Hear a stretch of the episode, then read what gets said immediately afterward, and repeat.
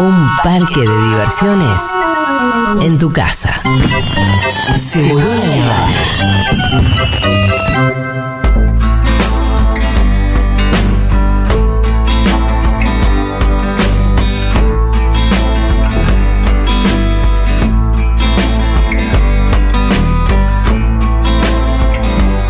Vamos a hablar con Fito Mendoza Paz de directores. Sí, directores y directoras. En realidad, eh, hablar un poquito de por qué algunos los conocemos por sus nombres Sí, y otros no. y por qué vamos a ver sus películas. Eh, ¿Por qué vos vas a decir, voy a ver la de Scorsese, voy a ver la de Tarantino, voy a ver la de Nolan, voy a ver la de Lucrecia Martel? Sí. Eh, pero si yo te digo, por ejemplo, ¿viste Cocoon? sí, claro. ¿Viste Un Horizonte Lejano, la de Tom Cruise? Sí, igual yo ya sé de quién soy. ¿Viste Apolo 13? Sí, Sí, ¿Viste Ed TV? Sí, ¿El Código Da Vinci? Sí. ¿Frost Sí. Nixon? sí. ¿El Grinch? sí. Bueno, eh, Julia sabe, pero vos, Yo sé, pero por ahí vos no, Pitu. vos sabés que de quién es el director de esas películas, Ron Howard. No, no sé. Si yo te pregunto cómo es es, un, pro- Ron pero es un Howard, profesional de lo suyo, es un ¿no? grosso, es un director grosso. talentosísimo. Si yo te pregunto cómo es Ron Howard, ¿qué piensa Ron Howard del mundo a partir de sus películas? Y te voy a decir algo, yo sé de que yo sé que todas esas películas que vos acabas de nombrar son de Ron Howard. Puedo ver algún sello, pero por ahí me pones a ver una película nueva de Ron Howard Sí, y no me doy cuenta que es de él. absolutamente. Por sí, supuesto con que. Tim Burton sí me voy a dar cuenta. Exacto, yo te digo Tim Burton, Wes Anderson, Tarantino, Almodóvar. Y sí, ahí ves un pedacito de sus películas enseguida la reconoces, salvo que sea alguien que se está queriendo copiar eh, vilmente de sus Sí. películas. Y también podés entender un poquito de cómo entiende esa persona el mundo. Uno conoce qué es lo que piensa Almodóvar del mundo, qué es lo que piensa Tarantino, o por lo menos qué es lo que piensa también del cine. eh, también eh, aspectos de su personalidad. O sea, la verborragia en el cine de Tarantino, Sí. eh, sus obsesiones, cosas que le gustan, sus influencias. En el caso de Ron Howard es más difícil porque hace un cine más bien clásico con sin una impronta autoral. Y eso quiero ir, la idea del autor. No voy a poner a explicarme, a explicar la teoría del autor, lo ha hecho mucho mejor eh, François Truffaut eh, a fines de los 50, si quieren poder ir ahí a buscar. Pero sí quiero hablar un poquito de esto, ¿no? De qué hace a que mm, conozcamos un, un director y que digamos, bueno, quiero ir a ver la película de esta persona Sí. de este director, esta directora, y no la película de. Uno no dice ahora, che, voy a hablar de DiCaprio. ¿Cuál salió hace poco? La de Scorsese. Claro. Que tiene a DiCaprio y De Niro, ni más Sí, ni menos. sí. A lo sumo nos llamará la atención, che, a ver qué hace este director con este actor. Claro. Por ejemplo, uh, es la primera vez que eh, Tom Hanks trabaja con Wes Anderson. Uy, a ver qué onda. Uy, eh, eh, cuando Tarantino sumó a Brad Pitt en Bastardos sin Gloria. Uy, Brad Pitt va a laburar con Tarantino, qué interesante. Pero eh, en el cartel aparece ahí arriba Tarantino. Ya lo decía Frank Capra, eh, que era un director que. de los primeros directores autores ahí en, en la década del 30, que eh, sus películas tenían arriba su nombre. Ajá. Frank película de- tal, tal película, y su, es más, su autobiografía se llama El nombre arriba del título, ¿no? Porque era como el sello distintivo. Pasa un poco con Tim Burton, pasan con Steven Spielberg, podemos, cada uno menciona el que quiera, ¿no? Pero bueno, ¿qué hace a un autor? Y por, por supuesto les invito al 1140 66 000, 1140 66 000, y me mandan autores, autoras, directores, directoras que, eh, nada, sea para ustedes garantía de confianza. Yo quiero ir ver sus pelis, quiero ir a ver, eh, sumergirme de nuevo en el universo de este director, porque a veces lo que hace justamente es construir esos mundos. Y vamos a charlar un poquito de qué es lo que hace a un. Primero tiene que haber una cuestión de tiempo y de reconocimiento. Me parece que ahí tiene que haber cierta. eh, no sé, cierto eh, acuerdo en que se trata de un autor, aunque a veces por ahí un director a su primera película ya se le nota una cosa, una impronta muy personal, muy específica, quizás autobiográfica, donde uno dice, bueno, esto, esta persona es particular, y quizás su segunda película también lo sea, pero la verdad es que uno va empezando a pensar en, en autores a partir de, de una filmografía. ¿no? Claro, de una sumatoria Porque si no, ¿cómo de dejas tu sello, no? comunes. Aparte, lo que va pasando es que a medida que avanza la cinematografía, la filmografía de un director o una directora, van apareciendo sus temas recurrentes, todo lo que hace a, a su mundo. Y también eh, ahí, por supuesto, que entra en juego una cuestión que es absolutamente fundamental, que tiene que ver con la- el control creativo y la autoría, la posibilidad, si la industria se los permite y no se los come, de poder ir desarrollando su estilo, su impronta y que eso permeen sus películas, porque a veces eh, la industria te dice, ah, bueno, quiero que dirijas la nueva de Capitana Marvel. Pero tiene que ser así, así, así. Sí, y todo lo que para vos es importante, para mí no. Y bueno, hay muchos directores y directoras que se meten en esa y pierden ahí un poquito su sello, pero hay otros que no, que siguen. Y a medida que van ganando nombre, van ganando también eh, poder de negociación frente a los estudios, imponiendo sus, sus ideas. Para eso es fundamental. Después, bueno, por supuesto que clave la cuestión de la relación con el material. No siempre escriben sus guiones, por supuesto que muchos autores escribían sus guiones. Uno piensa en, Ingmar Bergman, en Woody Allen, en el mismo Tarantino, en eh, Orson Welles, todos autores que han escrito sus guiones, pero que yo, eh, nadie podría decir que eh, Tim Burton no es un autor y él no, escribe sus guiones, hay muchísimos que no, que no lo hacen, pero sí tiene que haber una relación directa con el material, que tenga que ver con el mundo que los representa, los temas que nos interesan. ¿Y quién le escribe los guiones a Tim Burton, por ejemplo? ¿Como siempre es el mismo? No, o- no, no, no. Muchas veces son guiones que andan circulando en la industria y que saben que, bueno, que el director adecuado para eso es Tim Claro. Burton. Quizás, no, no sé si ha encargado eh, cuestiones eh, de decir, bueno, quiero eh, hacer una película sobre este tema y manda a alguien a hacer un guion. En general tiene que ver con guiones que circulan y que ah, esos tipos tienen también un imán. Spielberg lo mismo y demás. Pero uno piensa, no sé, Nolan y Nolan eh, escribe sus guiones.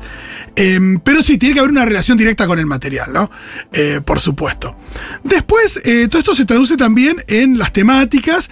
Y acá traemos el tema de los géneros. Muchas veces un director queda anclado en una suerte de género porque tiene que ver con su estilo, qué sé yo, Woody Allen nunca se fue de la comedia, salvo algunas excepciones, Eh, qué sé yo, Kevin Costner es un director que, que hace westerns, que sus películas en general tienen que ver con eso, Eh, después, eh, qué sé yo, eh, Bergman hacía dramas, eh, Tarantino hace, o, o Scorsese en general sus películas son, son, tienen una fuerte carga de violencia, pero tenés tipos como Kubrick, por ejemplo, que ha hecho películas de todos los géneros, y sin embargo, y sin embargo tiene su impronta. Lo que pasa es que su impronta tiene que ver con otras cuestiones.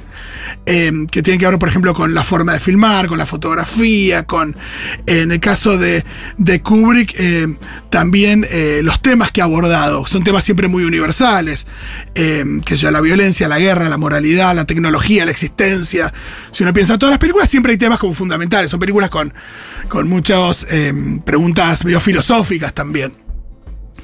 Pero bueno, sí, el tema de los géneros siempre está, está presente, ¿no? Hay muchos que, se, que se refugian en algún género en particular, aunque no, no siempre. Después, bueno, lo que decíamos, vos hablaste ahí de Tim Burton, el mundo propio, ¿no? El universo. Hay directores que justamente construyen un, un universo. Tim Burton, Wes Anderson, se puede ver en cualquier imagen de sus películas, porque tiene que ver con la escenografía, con el vestuario, con la iluminación, por supuesto con los temas. Em, también, por supuesto, empiezan a aparecer cuestiones em, de colaboradores recurrentes. Claro, porque me imagino que, no sé, eh, el que le hace, ¿cómo se llaman lo, como los diseños de... El diseño de producción, de a, la a Tim escenografía. Burton tiene que ser el mismo, ¿no? Son un poco siempre los mismos. La, la vestuarista muchas veces ha sido Sandy Powell. El, el músico de las películas de Tim Burton ha sido Danny Elfman en casi todas. Que yo, Howard Shore le hizo eh, Ed Wood, pero en general es Danny Elfman, el autor de la música de Los Simpsons, por ejemplo. John Williams con, con Spielberg, eh, qué sé yo. eh, después eh, con Miyazaki. Hay muchos relación.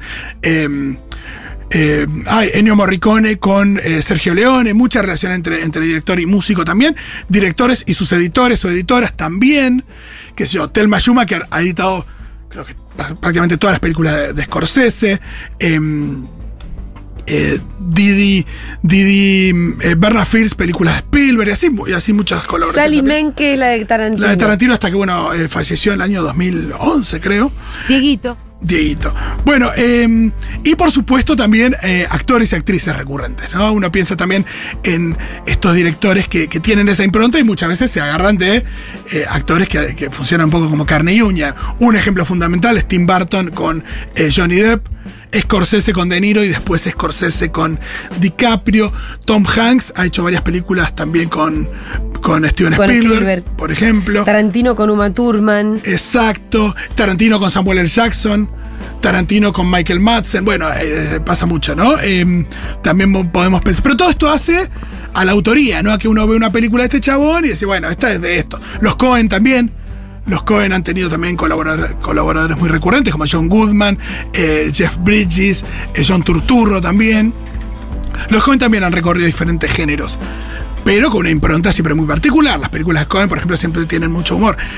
Ojo, todo esto no es para despreciar el laburo de algún director o directora que, que, no, que no le pone eso tan personal a sus películas, pero me parece que en general los más reconocidos y reconocidas eh, tienen que ver, o que por lo menos que, tocan ahí una fibra en el público, tienen que ver con, con esto, con que uno ya sabe lo que va. No, no es que ya sabe lo que va a ver, pero eh, hay algo de, de querer de nuevo visitar el, el mundo de, de- de un director, ¿no?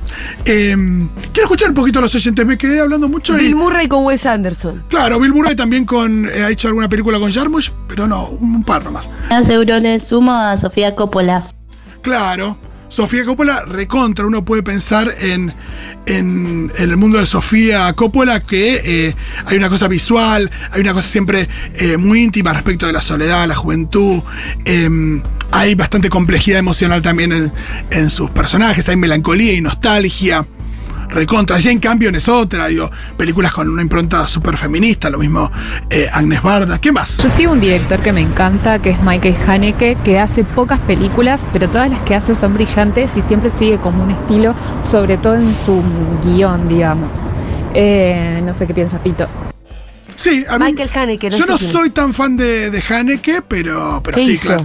Haneke hizo la de. eh, hizo Amour, hizo Caché, hizo Funny Games.